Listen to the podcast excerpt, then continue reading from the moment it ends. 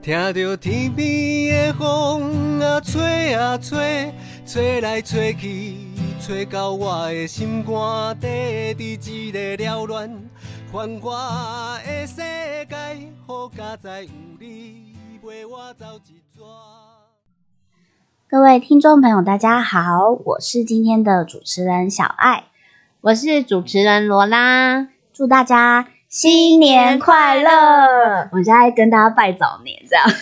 对，虽然有点早，但下个下个月也就要过年了嘛。对。哎，那嗯，今天呢，想要跟大家聊一下，就是嗯，我觉得算是很多一般大众都蛮喜欢的一个娱乐，就是密室脱逃。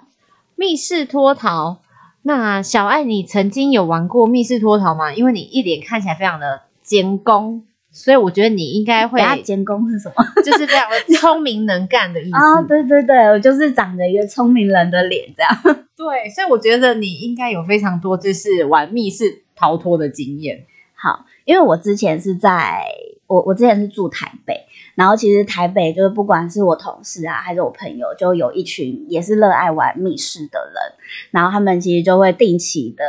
定期不定期的去揪。然后甚至是我之前公司有开、有成立一个密室脱逃社。对，就是我们会每个月，然后就大家用社费，然后去玩密室脱逃。你们也太疯狂了吧？对，所以我算是玩过蛮多场的。对。那那你有你目前玩过这么多场当中，有没有你最印象深刻的一场？印象深刻哦，对，不管是剧情设定啊，还是说就是哎，你真的就是就是解不开，然后后来没有成功脱逃出来的。好，我觉得好难讲哦，因为就是印象深刻有很多不同种的类型，对，啊，有的是机关做的很酷炫，然后或者是有的是剧情真的很棒。对，然后就是，或者是有的是场景，真的设计的很精美，对，然后也有就是那种真的就是解不开，我最后还解谜失败的这种，对，就是会有不同面向的印象深刻。哦，那没关系，先讲你可以破梗的，应啊，应该是说，因为像这样密室脱逃，其实呃，你体验完之后，其实。现场的，就是应该说店长们，他们都不会希望我们把就是里面的小机关，就是讲出来破梗给大家知道。对，那你讲你可以分享的部分，就是像你刚刚讲说那个机关设计的很精密，嗯，或者是啊，我想听的是你那一次逃不出来的那一次，到底是哪一次？就是什么样的机关让你会逃不出来？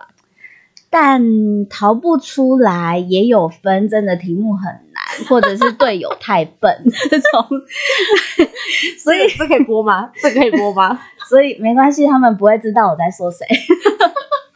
对，那那对啊，那我想一下，嗯，最近几次，呃，现在 Miss 其实他们都算人蛮好的，就是他们都会有小天使的设计，所以他其实会有。人在提醒你说，呃，你你会会给你提示，就是你可能某个题目卡关，然后他就会引导你说，哎，你可以试着怎么样解，然后就会给你个一点提示，然后你就会比较有方向这样子。所以店员内心的 OS 是说，你们实在太笨了，我实在受不了你们，我给你们一点小提示这样的概念。对，应该说对密室设计的人来讲，他还是希望玩家可以体验到他们所有设计的内容。所以，呃，如果真的因为太难，然后假设我有十关要解好了，然后太难，我们全部都卡在第一关，然后就这样失败的话，等于我后面九关我都不知道他在干嘛。所以就是他们也会希望说，真的是可以完整让大家都可以体验完。那有的时候这个谜题的关卡，也许也会呼应到最后它整个呃故事剧情设计的部分。所以如果可以的话，尽量都还是想要让大家解。对。那对我来讲，密室它不是说聪明人才可以玩啦，因为它也有简单的谜题，然后跟就是大家其实就像我刚刚说的，小天使也会有提示，然后就是会让很多呃，即使之前没有玩过的人，然后去也也会有新的体验。对，那罗拉，你之前有玩过密室吗？我先跟大家说，我觉得很好笑的事情就是。因为我以前我没有玩过密室脱逃，对，然后小孩也跟我说，哎，那我们这季来聊密室脱逃，我就跟他说，嗯，可是我完全没有经验呢，那怎么办？小孩就说，那没关系，我们就来揪一团吧。所以就因为这样子呢，所以我们就去玩了一波密室脱逃。对这是我第一次，我觉得好好玩哦，真的会上瘾。对，就哎，我前面还假装就是我不知道，我还问你说，哎，你有没有玩过密室？其实我其实我早早就知道，因为我才刚刚 say 完一个，就是带你去玩一场。对对，而且真的是感谢有小爱的，就是这样的纠团，然后我觉得就是有去做这样的体验。然后真的刚开始会蛮害怕的，因为就是没有玩过。可是当你真的已经解完谜题出来之后，你就觉得哇，这个过程当中非常的 enjoy 在其中。对，就是它会算是一个很沉浸式的体验吧，就就会嗯觉得很像身临其境的在在玩一个游戏，呃。像玩一个游戏嘛，就是很身临其境的在体验一些事情，然后像是谜题什么的解出来，不会觉得超自己超有成就感，会有就很有成就感。可是当你卡关在像刚刚讲说真的卡关的时候，你就会啊，这谜题到底线索在哪里？到底哪里不对？为什么总是缺一个？你就会啊，想说啊，可是时间又有限，你就会非常的紧急，然后内心很焦虑这样子。对，而且就是刚刚讲，就是。队友其实也蛮重要，就是到底大家可不可以互相合作，还是到底是互相扯后腿？对，而且我觉得，呃，光说就是有一些队友的问题，他其实不是只是单纯智商面的问题，就是 我的我的意思是说，消音哔哔哔，不是不是，我我的意思是说，就是不可以把呃，因为。队友不合作，直接就把他等同于队友很笨，就是其实我前面的讲法是有点开玩笑啦，但不应该这样讲，因为呃，我觉得每个人擅长的题型、擅长的类型或是知道的领域不太一样。那如果今天这个谜题它出的是呃从文言文类型的哦，对，那跟他这个谜题是。比较需要数理方面的专业，对，那其实就是每个人学到的东西不一样，本来就会有擅长跟不擅长部分，对。那再来就是有没有互相合作，比如说，嗯，我可能拿到一个提示，但是我就自己藏起来，这个太。然后其他人都不知道，其中小影，其他人都不知道，对，然后这这个很可能就会解不出来，或者是我拿到一个提示，阿五可能觉得没什么重要的，然后我就没有告诉大家，对我我就没有跟大家讲，然后可能也会造成不小心卡关，对，然后我还有玩过一些比较特别的密室，是它其实不是要全员合作的去去完成这个任务，它它是有一点尔虞我诈型的。天哪，就是像你刚刚讲说，需要一点小心机。对，因为呃，这个密室通常会发生在说，我比如说十个人去去玩这场密室，是，然后可能我们每一个人都会有分配各自的角色跟任务，然后所以在我们大方向可能是我们十个人都要逃出这个空间，但是在这个剧情设计里面，可能我有一些角色是我需要。完成一个什么任务？比如说我需要偷什么东西，那我我要偷的这个东西可能跟别人需要的那个东西是一样，是对，是相冲突的。对，那其实就会有一种尔虞我诈，就我要瞒着你做什么，然后你要瞒着我做什么，结果大家都互相影响，扯后腿，这样子耍心机。对，也有这种类型的密室。不能就是直接开诚布公说啊，我要这个，我要那个，然后就直接哦，那你拿到之后换我这样子的方式。没有没有，因为他可能就是只会设计只有一个东西，那你就是不是我拿就是你拿这种。可是这样子，可是不是就是十个人要一起逃出那个空间嘛？所以如果你拿到，那所以等于是其他九个人他就逃不出来吗？呃，应该说他的逃出这个空间，它可能是整体的大目标，对。但是具体的小目标，比如说逃出这个空间，但是呃，你因为没有完成这个任任务，你可能会身败名裂，或者是你因为有完成了这个任务，你可能可以比别人多出了多少的奖金，就是它会有分团体竞赛，呃，团体的目标跟个人的竞赛项目，这样这个。对，这个这个是有点在进阶的。对，就如果呃罗拉之后玩了一些一般的密室，然后觉得哎想要挑战一下这种尔尔虞我诈型的，我们也可以来找看看。好可怕哦！我觉得我们还是先从一般般的开始好了。对，对啊，嗯，哎，那说到就是一般的，就是玩密室的经验嘛。对，然后我想说，就是从罗拉刚好我们这次有去玩的密室来讲。然后我想说，想先跟大家分享说，有没有玩过呃场景比较特殊的？对，例如说，像我我今年元旦的时候，我去新竹玩了一个叫第九夜的密室。我想，我那时候想说，天呐，你为了一场密室脱逃特别跑到新竹，也太累了，而且那时候很冷哎、对没有刚好朋友找，然后其实密室的主题也不是我找的，然后对，然后就呃，因为这样，反正就是就是刚好去新竹玩了这个密室，然后嗯，它的这个密室的设计呢是有一个奶奶，好，对很符合我们服务对象。对，有一个奶奶，然后他就呃，我们玩家是侦探，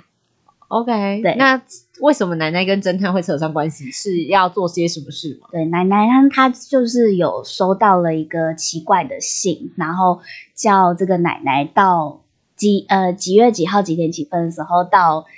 某一个房子里面去。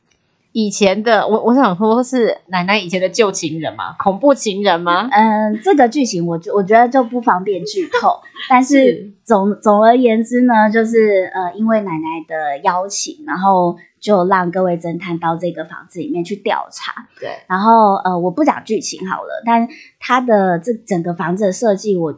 那个场景的设计，我觉得蛮有味道的，因为我们是闻起来的味道吗？不是就是 我要先确认一下是哪种味道。你说是感很有感觉，对很有很 feel 很有有 feel。在干嘛？对，好，反正呢，就是我们就进到那边，然后他是讲说是一个老房子，对，然后虽然说，呃，也是有一些道具，就是你看出来，比如说它像花圃好了，它就是用一些呃纸或是塑胶什么做成的，不会是真的花，但是它它就是会有这样的设计。那我觉得里面有一个空间比较特别的是，因为说这个地方是老房子嘛，所以它就在里面呢有摆了一些，嗯、好像是比较久远时代的物件。古董。例如说，呃，以前有那种很很大的黑胶唱片，哦，对，就是那种，然后唱那个播放唱片的那个叫什么唱片台吗？然后还有一，反正就是一堆黑胶唱片，然后或者是那个书都已经泛已经泛黄的，然后字形什么的也都是很早年代出版的旧书，哦，很很用心哎。对，然后还有一些感觉起来就是阿公阿嬷在穿的衣服，可是突然刚刚觉得进到这场景有点有点可怕。不会不会，它空间还算明亮，对，了解。也没有，而且它因为是呃，就是你会知道说这是在游戏的场景里面嘛，嗯然后呃，对这个这个等一下最后面我我们可以说，可以聊聊这样。对，反正就是这样的场景，我觉得有一些小细节跟有达到他们想要让玩家认为说，我现在就是在一个老房子的这个画面，有我觉得有有算是有做到位。就是让你一进去就是可以融入其中，然后身临其境的感觉。对，好，然后再来就是我们呃，就是我最近带罗拉一起去玩的台中的一个密室，叫封锁。对，罗拉要不要讲一下？罗拉一进去就觉得好可怕，因为第一次玩，然后呃，应该说因为剧情设计的关系，所以其实它的整个空间是灯光不足，然后其实蛮暗的，所以一进去就觉得我现在到底是在密室脱逃还是我在鬼屋，就有点可怕的感觉。可是我觉得就是在呃，在这一次的呃密室脱逃经验里面，我觉得蛮棒的一件事情是。嗯、我们我们没有互相扯后腿，我们就是非常的、我们非常顺利的完成。对，就是我觉得还蛮好玩啊，而且大家就是会很努力的去找线索啊、拼凑。像刚刚小爱讲，就是哎，可能有人在呃数理方面很厉害，那有人可能在哪个方面领域很厉害，那大家就是会去互相的去协助彼此，然后解开这个题，然后一起进入到下一关。我觉得这是过程当中我觉得很棒的一件事情。对我觉得封锁的场景也算是蛮用心的，对，因为它它是嗯，这进去以后，它就会有隔了好多个空间嘛，然后每个空间，比如说，呃，这第一个空间是客厅，对，然后它就是也是有那种比较旧的电视，对，就而且然后椅子还是那种就是藤椅呀，然后橱柜也都是那种旧式的橱柜，对，所以很有味道，嗯，对，很有味道，而且很有味道的还有一个地方，我觉得是厨房，那那个厨房，这个厨房很可怕，因为那个厨房就是。非常非常的昏暗，然后里面的灯光其实只有一颗，就是那个红红的那种灯泡，所以它出来的灯是非常的微，应该说非常的非常的少。然后你有时候在找一些资讯的时候、线索的时候，其实你的灯光不足，其实你在早上反而就是也会很困难。嗯，然后桌上还有就是那个模型，一直用手电筒照啊，这样。对，然后 打光，然后桌上的那个食物模型也让我们就觉得哇，真是非常的拟真。嗯，对，就是你可以去，就是像刚刚小孩讲，就是你会，就是因为剧情的设计，还有就是你在破案的过程当中，你就会去开始去同理，或者是去了解这个故事的主人翁他大概是什么样的心情。嗯，对。好，嗯，因为剧情的关系，我们都很卡，就是也没办法讲太多。但是封锁这个主题，它最后的呃结局是可以让人有一些对社会议题的思考。我这样子可以讲吗？这样可以，可以，可以。就是因为那时候我们有，我们那时候是五个伙伴，就是加上小爱，我们其实总共有五个伙伴一起去玩。那呃，在玩的最后，其实它不是我觉得很用心的事情是。呃，它其实不是让你游戏结束之后，它就完全就是结束，就是断的，而且它是会做一些呃社会议题的一个，应该说不是倡导，而是说他会去让你去关心这个社会议题，然后有一个很棒的一个回响。然后，但是我们有伙伴，因为他就是嗯非常高敏感度，所以是他那时候在玩玩这个游戏，对他其实会有一点。现在这个剧情当中，他会有一点就是想说，哎，如果当初呃这户人家的主人翁如果怎么样的话，那也许他可能就不会呃发生这些事情这么的辛苦，或者是呃这么多的悲惨的惨悲剧这样子。对对，那其实我们刚刚要分享的就是。不管是在呃很厉害的老房子的场景也好，或者是说跟社会议题结合的很厉害的剧情也好，这个在我们今年的孤寒大饭店密室脱逃的密室解谜的游戏里面都有做到。哦。因为因为其实我个人本人呢没有去参加过，就是我们的那个孤寒大饭店密室脱逃，所以我就很想要请小爱来跟我们分享一下，因为我那时候有看到，就是好像有蛮多民众还是就是呃。就是去报名说他们想要去参与这样的一个密室脱逃。对，那想要请小爱分享说，哎，大家那时候在闯关的过程当中啊，有没有让你看到觉得很特别的？还是说，哎，他们在分呃玩完游戏之后，就玩完这密室脱逃之后，有给予什么样的回馈吗？好，嗯，我觉得可以先从孤寒大饭店这个密室脱逃的起源来说好了，就是。因为如果大家有听我们之前的有一个孤寒大饭店的 podcast 的介绍，就或者是有关注红道的粉丝团什么的，其实都会知道说，我们今年第十二届寒冬助老客不龙环的这个活动，我们就是用孤寒大饭店来做包装。那其实孤寒大饭店它的呃核心精神就是说，这个可这个场景里面提供的可能是。不太舒服的一些设备，像我们上次聊的是旅馆的部分嘛，就大家去旅游经验，对大家去住旅游的，呃，大家去旅游住饭店的时候，都想要住五星级的，然后很想很享受的一个服务，舒服，舒服，对。但呃，这边呢，就是可能大家一天都不想住的地方，却是呃我们服务的独居弱势长辈他们每一天生活的情况。那以这个为核心的精神呢，我们其实有。设置了一一个孤寒大饭店的，算是实境屋嘛？对，就我们在里面的摆设，其实呃很多进去的玩家都会跟我们说，这里就是我阿公家啊，这里就是我阿妈家，就是就是很很很逼真，真的很像就是自己的长辈所居住的地方。对，就是生活感很重，而且会跟前面那个密室的设置的场景不太一样的是。他的生活感会更重，就包括说我们可能有很多大家生活在用的，像是、呃，以厨房来说好了，好。像炉灶吗？对，像像是如果是密室做的厨房，它就是基本的可能呃桌子的呃桌餐桌，然后橱柜，然后摆一些可能没有呃线索需要用的道具，就是混乱你的视呃听吗？谜谜题需要用的道具，然后嗯或者是食物它是假的，就是你可以很明显的知道说，虽然它还是算拟真，但是你可以很明显看到这里不是人住的地方，就是对，就是呃一个展示的道具，跟你真的是有人可以住在这边生活的那个场景还是不太一样。对，那孤寒大饭店它特别就是这个场景，它是真的可以有人住在这边的。所以像以厨房来说，我们呃锅碗瓢盆，对，然后沙拉油罐、酱油罐什么的，然后就也都摆在那。嗯，对，然后嗯、呃像是食物的话，就是他们是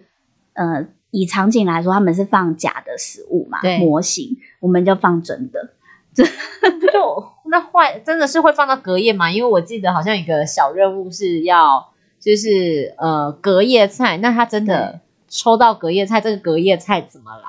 呃，就是我们之前是真的有买真的呃饭菜，然后就放在冰箱变成是隔夜饭，就是、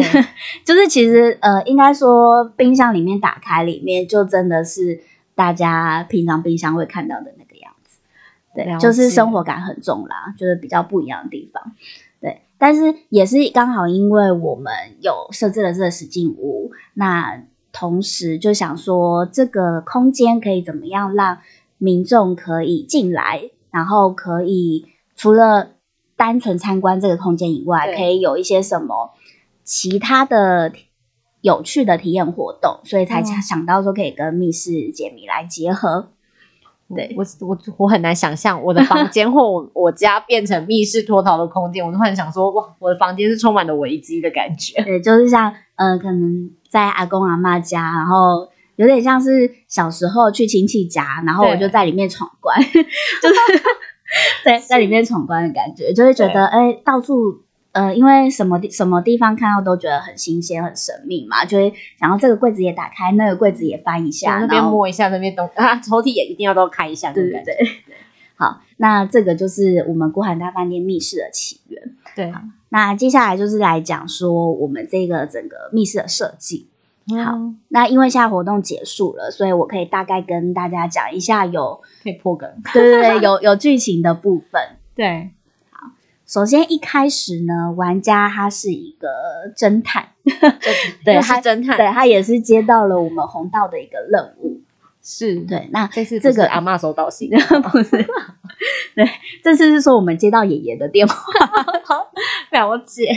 对，那我们就会跟侦探讲说，嗯，我们有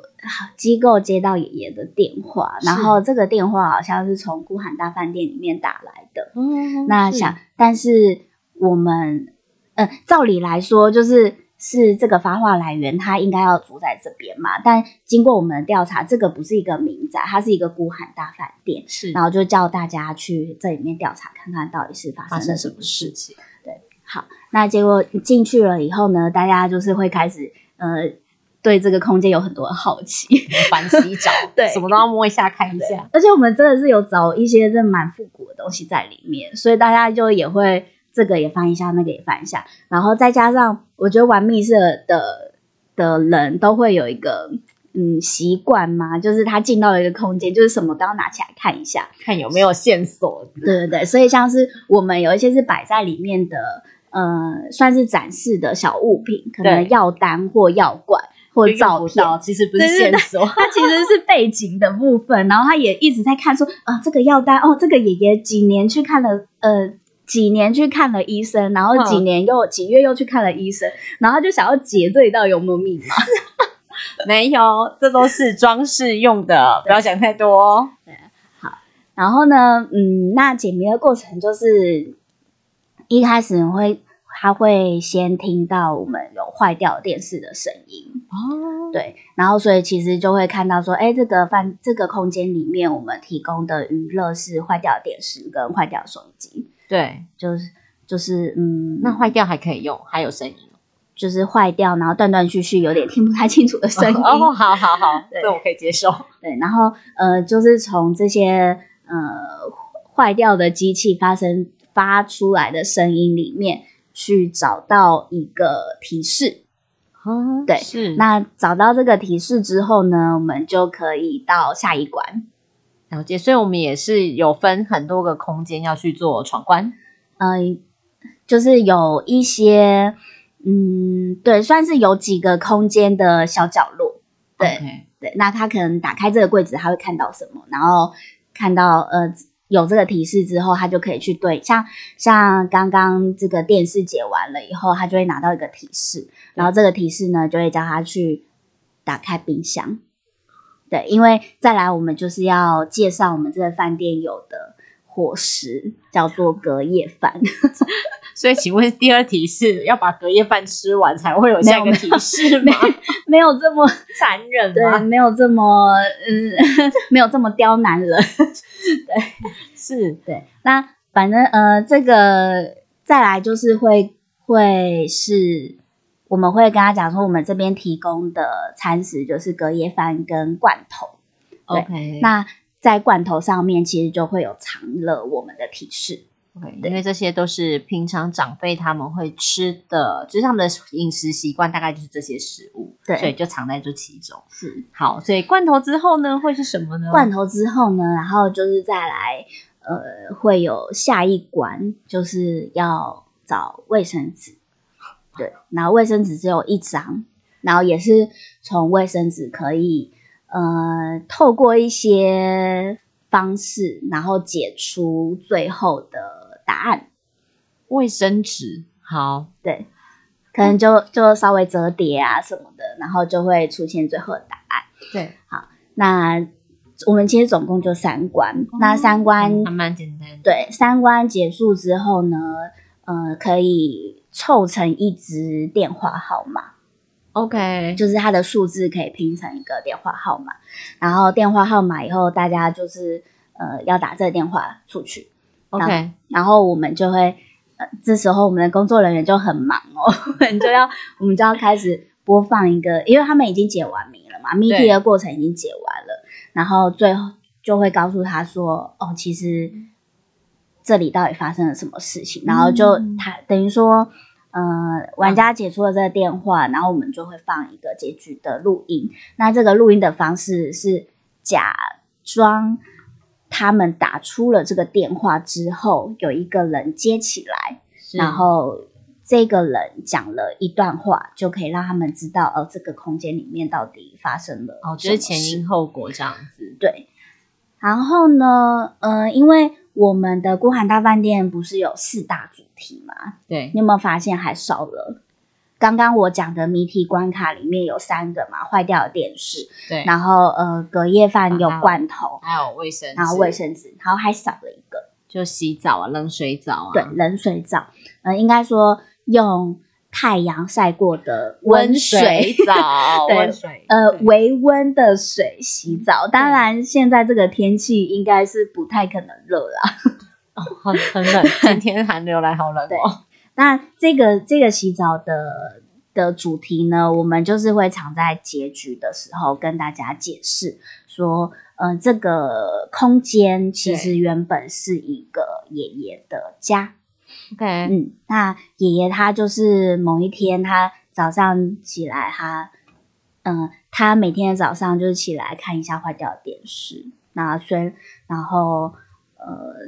吃中午吃饭就是吃比较不营养的隔夜饭或者是罐头，对，然后最后再很节省的用这些卫生纸。那前面为什么会会让他可以让他要一直困在这个房间里面做这些很困难的事情？当然，除了经济的问题以外，还有一个是他可能身体身体退化，对身体退化，然后行动不太方便。对，那再来呢，最后一个我们刚刚少的那个温水澡，就是爷爷在用完卫生纸，他想要洗澡的时候，他就走去了阳台，对然后端水进来。那在端水的过程呢，就不小心滑到了。对，滑倒了以后，呃，之后爷爷就没有住在这了。了解。对，那所以 爷爷去了哪里了呢？爷爷去了哪里呢？这个就有一点开放式的，让大家各自想象。OK，自己接这个结局。对，因为嗯，当然最直接的说法就是他已经不在这个世界上了。OK，去当小天使。对，那当然也有好往好一点的方向想，就是也许。呃，有被发现急救成功，那可能后来他就跟家人住了，OK，对，或者是他就被送去什么养护机构，或者他现在还在医院里面卧床，哦，就是也许在某处这样，对对对，就是我们包有一个开放的空间。好的，那其实当我们玩家完成这个游戏一连串的游戏，然后我们会跟他解释爷爷在这里发生什么故事，那其实都可以呼应到说我们为什么要。